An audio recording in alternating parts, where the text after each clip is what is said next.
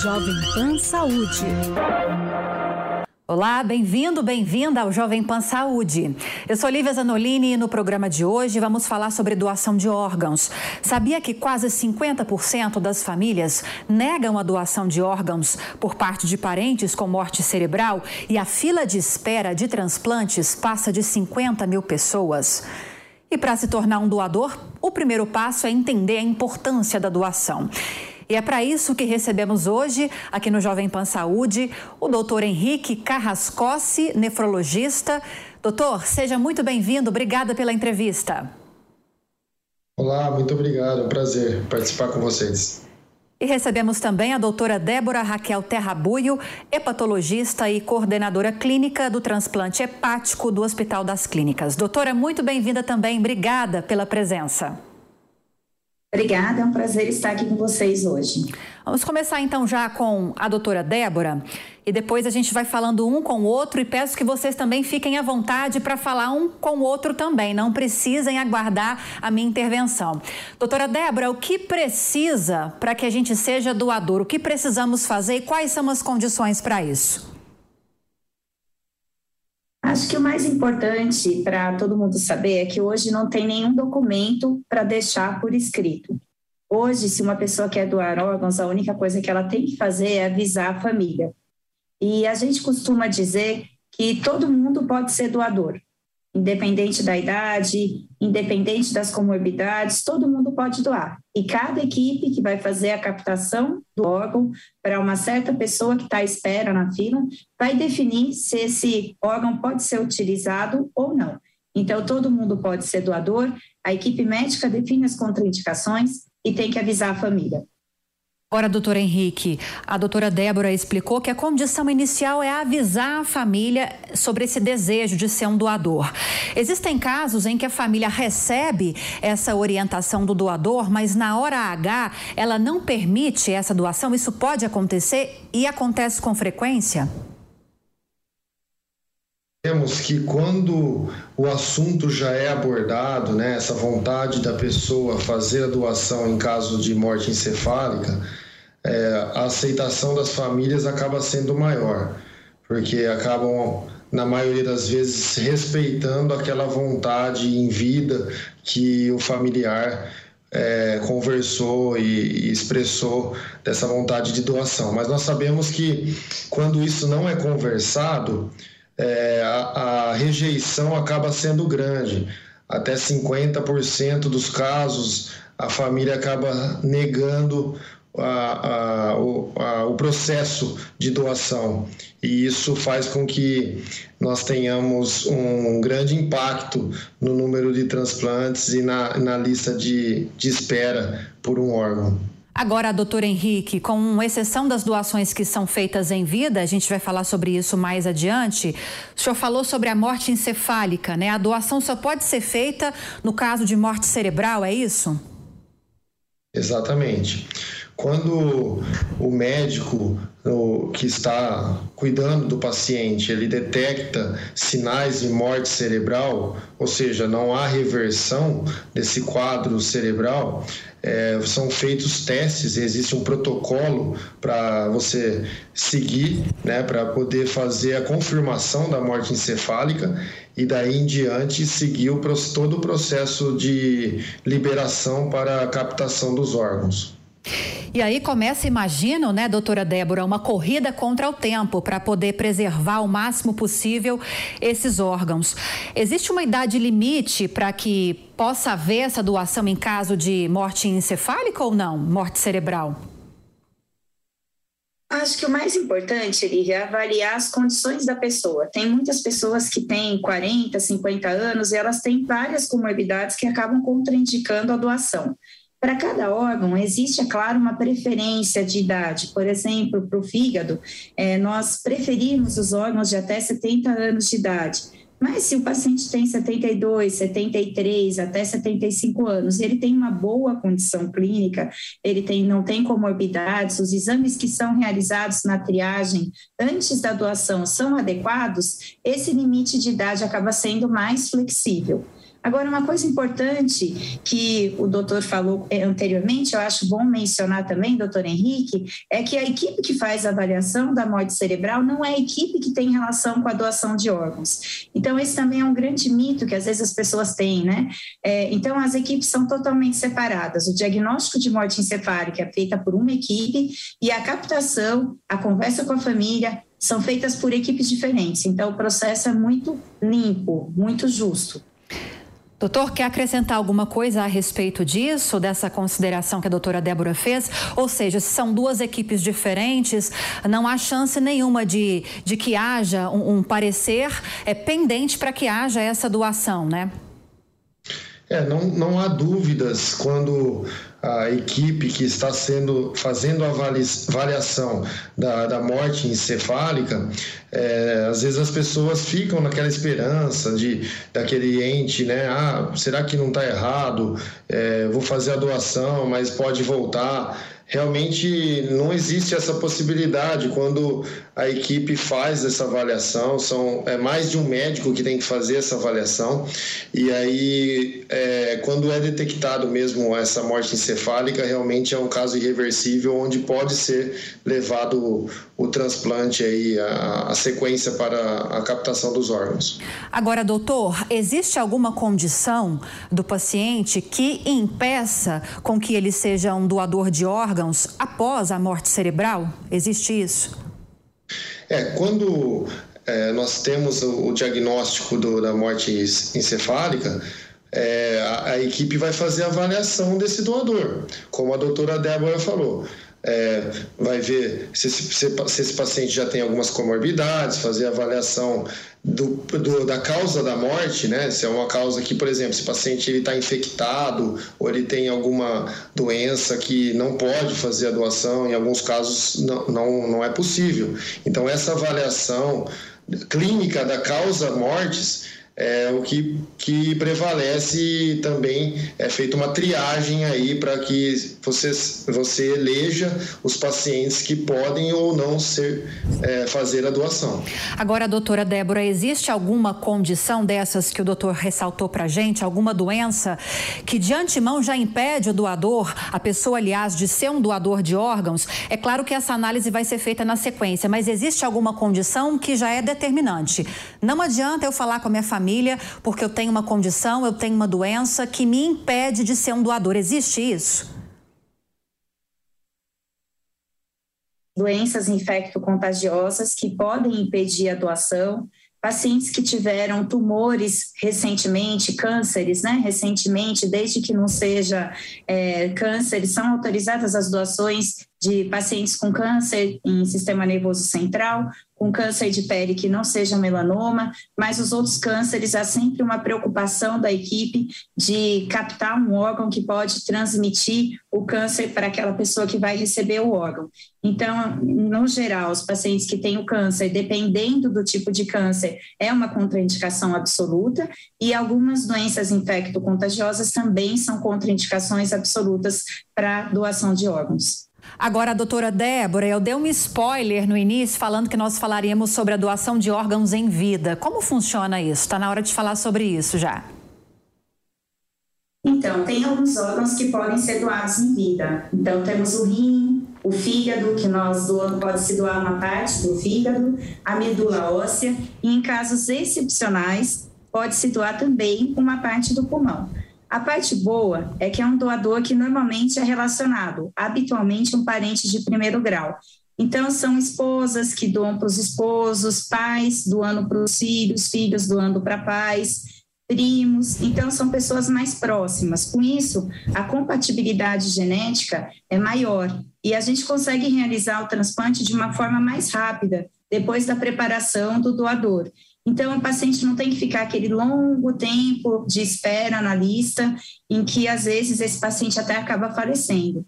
Então, sim, a doação, uma pessoa recebendo um órgão de um doador vivo, ela abrevia o tempo de fila e se a pessoa tem um doador compatível, é uma opção muito boa. Agora, doutora, a senhora explicou que isso acontece geralmente dentro da mesma família, mas pode acontecer com pessoas que não se conhecem? Existe uma lista para isso ou ainda não é possível?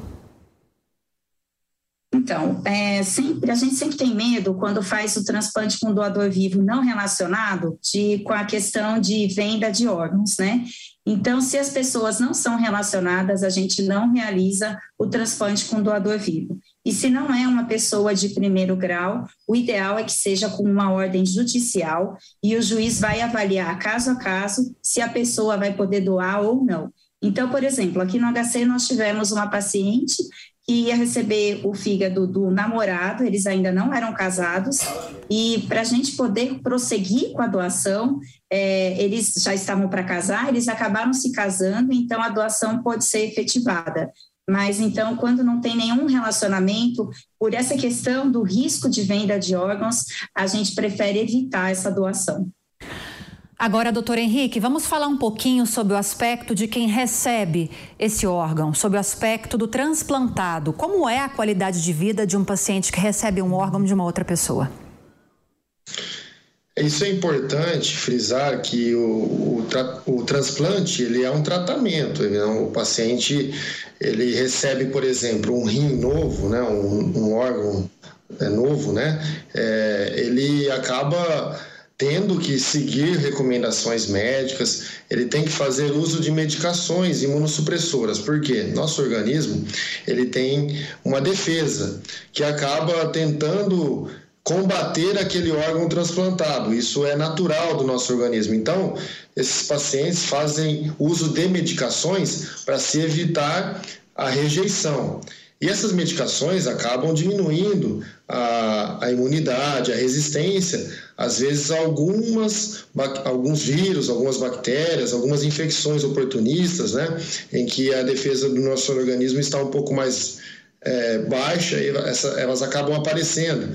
Então é importante assim que as pessoas saibam, logicamente que o transplante é sempre a busca, né? Porque muitas pessoas dependem de um novo órgão para poder é, repor as funções desse órgão que está doente mas com certeza as orientações, o segmento médico, o uso das medicações corretamente vão fazer é, toda a diferença no tempo que esse, esse, transplante, que esse órgão vai, vai ficar funcionante e essa pessoa vai ficar com uma qualidade de vida, uma boa qualidade de vida.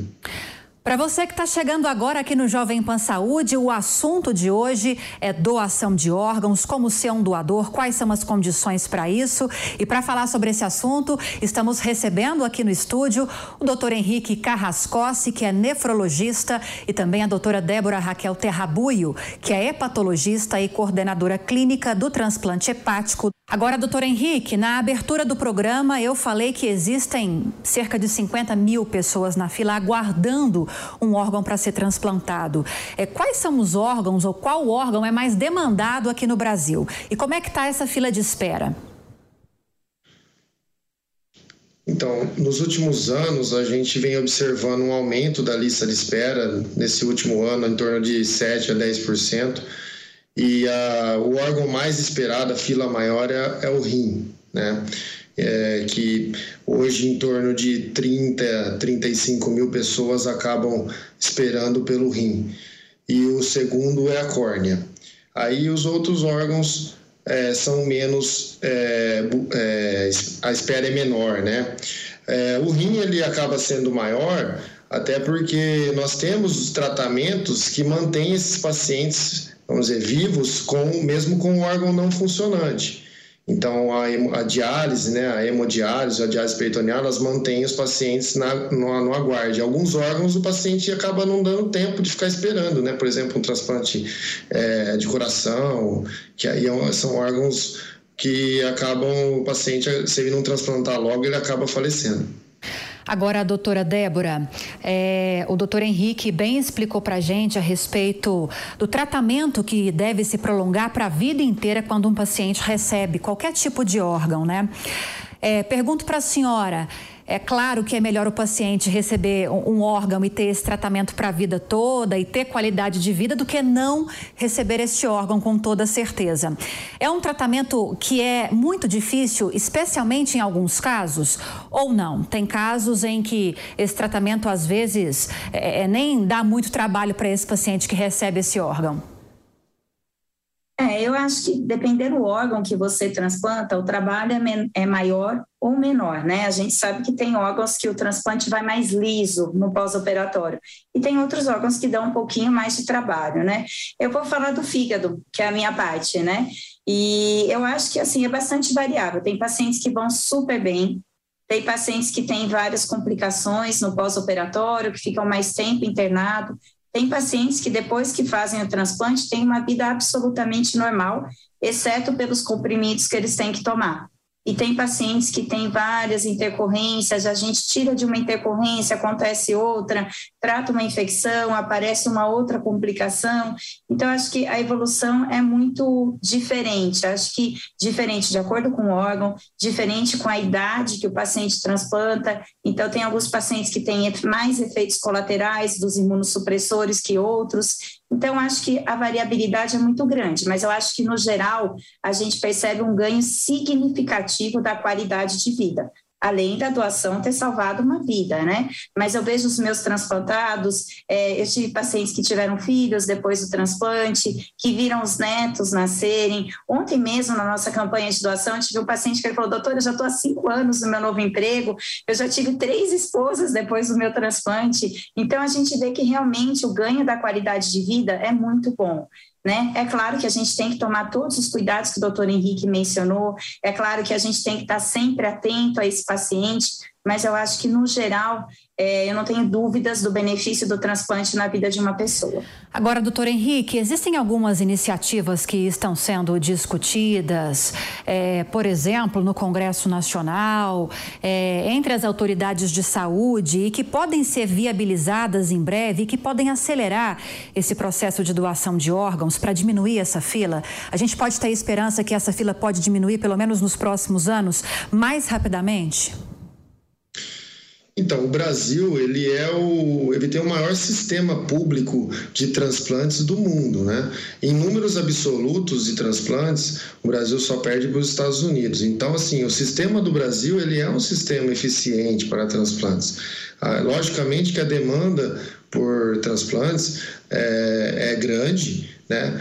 É, e nós precisamos é, de políticas públicas né, e, e incentivo, com certeza, para que isso fomente mais é, esses transplantes né, e a fila diminua.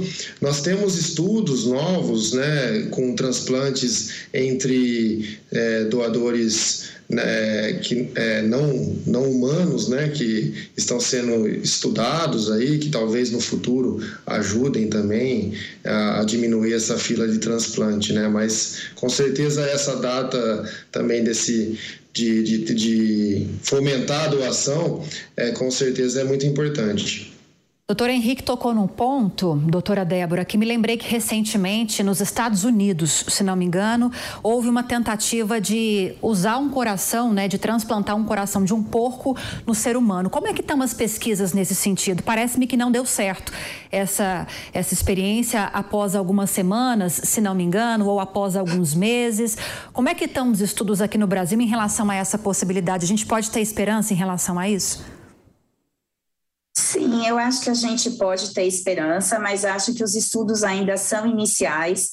Acho esse o, o xenotransplante, né, que é esse transplante entre espécies diferentes, ele já é realizado desde a década de 60. É, no começo, a sobrevida do, do, do enxerto do, do paciente que fazia o transplante era muito curta, um dia, três dias, às vezes horas. Então, assim, com o avanço tecnológico e a possibilidade do uso da engenharia genética, mudando a genética desse porco, mudando a genética de uma forma favorável para diminuir a resposta que esse enxerto vai causar na pessoa que recebeu o órgão, eu vejo sim uma perspectiva a longo prazo da gente ter sucesso e conseguir diminuir essa lista de transplantes. Mas eu acho que agora ainda não é uma realidade. Esse caso que você comentou, é, o paciente sobreviveu 60 dias, foi um caso que precisou de aprovação de órgãos é, dos Estados Unidos, é, porque não é um procedimento feito rotineiramente. Esse porquinho ele teve uma modificação genética para diminuir o risco de rejeição grave e precoce que ele pode provocar quando ele é colocado no corpo humano. E eu acho que a gente está caminhando bem, mas acho que ainda tem um longo caminho, justamente pelo risco dessa rejeição muito grave, pela diferença genética entre as espécies e mesmo risco de transmissão de infecção interespécies. Então, acho que com o avanço da tecnologia, com o avanço da modulação genética, acho que em algum, em algum momento a gente vai sim chegar lá, mas eu não diria ainda que a gente já está lá agora. Aqui no HC tem sido feito alguns estudos de xenotransplante, tem um médico do nosso grupo que trabalha na medicina experimental, é, e eu acho que a coisa está caminhando ainda. Fala-se muito, doutor Henrique, é, é, inclusive nesse caso que a gente trouxe agora aqui no programa, desse transplante por meio dos órgãos do porco. Por que justamente o porco?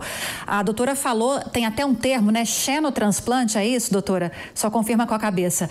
É, é, esses estudos são feitos em relação só aos porcos, por enquanto? Isso envolve outros animais? Se não, por que justamente o porco? Há uma aproximação genética com o ser humano? O que, que dá para falar sobre isso, doutor Henrique?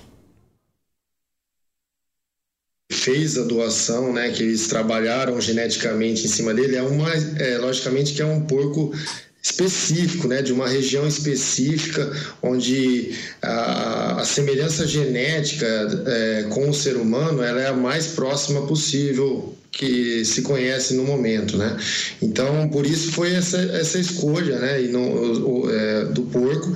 Inclusive, é, nós temos a notícia que o, foi feito até um, um, uma parceria aí, um consórcio do Brasil com, com a, os local, local que esse porco é criado, até para a criação desse porco aqui no Brasil, com um biotério, né, um local específico para fazer essa criação e aí conseguir é, que os estudos avancem. E aí, como a doutora Débora falou, logicamente são, nós estamos ainda no início dos estudos, mas já se avançou bastante com a engenharia genética, né, com, com a modulação genética desse, desses animais deixando eles o mais próximo possível da, do ser humano, da, da genética humana. Como explicou a doutora Débora, Embora esses estudos estejam avançados, ainda há um longo caminho para a gente percorrer. A gente está chegando nos minutos finais da entrevista de hoje e eu sempre peço para os meus entrevistadores deixarem mensagens nesse final. E nesse caso, começando com a doutora Débora, eu queria que a senhora deixasse orientações e recomendações para a gente encerrar, doutora, tanto na perspectiva de quem quer ser ou pode ser um doador, como também na perspectiva daquele que aguarda ansiosamente pela chegada de um órgão para ser transplantado? Bom, acho que eu vou começar com a mensagem para aquele que está esperando, que eu acho que a espera é árdua. E a única coisa que eu posso dizer é que a espera é árdua, que a gente tem que continuar lutando, fazendo o máximo possível para melhorar a qualidade de vida durante a espera, seguir todas as orientações médicas para tentar se manter saudável até que chegue um órgão viável. E para quem quer doar, eu costumo dizer que doar é um ato de amor, é ter empatia pelo sofrimento do próximo. E outro dia eu vi uma frase bem interessante que falava assim: a gente doa várias coisas em vida, a gente doa os brinquedos que a gente não usa, a gente doa as roupas velhas, por que, que a gente não pode doar um órgão que a gente não vai mais utilizar? E eu acho que o mais importante é conversar sobre a doação de órgãos e tirar alguns mitos então, a doação ela não vai desfigurar o corpo. Quem vai doar, ele sofre o um procedimento cirúrgico, que é como qualquer outra cirurgia. Então, o corpo vai poder ser velado normalmente, não vai ter que ser em caixão fechado. E esse é um dos maiores medos de quem vai doar. Então, não precisa ter medo de doar. E você doando, cada sim de uma família pode salvar até oito vidas. Eu acho que a gente tem que pensar nisso e abrir o nosso coração para doar para as pessoas. Boa, doutora. Agora, doutor Henrique, sua mensagem, por gentileza. Bom, a mensagem para as pessoas que estão aguardando é que elas tenham fé e, e procurem se cuidar ao máximo para que no momento que o, o, elas forem é, contempladas com o transplante, que elas estejam é, o máximo, o máximo que elas puderem bem para receber esse transplante. E para as pessoas que, para quem vai doar, né, para as famílias, eu sempre falo o seguinte, que é um momento muito crítico, um momento muito triste para aquela, aquela família que tem que fazer essa decisão de doar os órgãos, né? Tá perdendo aquele ente querido, mas é um momento de tristeza que pode ser revertido com muita, é, muita alegria e muita, é, muita, muita fé para aquelas pessoas que estão recebendo né? Então, é, reverter esse momento de sofrimento para um momento de esperança, de uma vida melhor para essas pessoas que estão aguardando numa fila de transplante. Muito bom, gostaria de agradecê-los pela participação no Jovem Pan Saúde de hoje, doutor Henrique Carrascossi, nefrologista, e a doutora Débora Raquel Terrabuio, hepatologista e coordenadora clínica do transplante hepático do Hospital das Clínicas. Doutor Henrique, obrigada pela presença, seja sempre muito bem-vindo.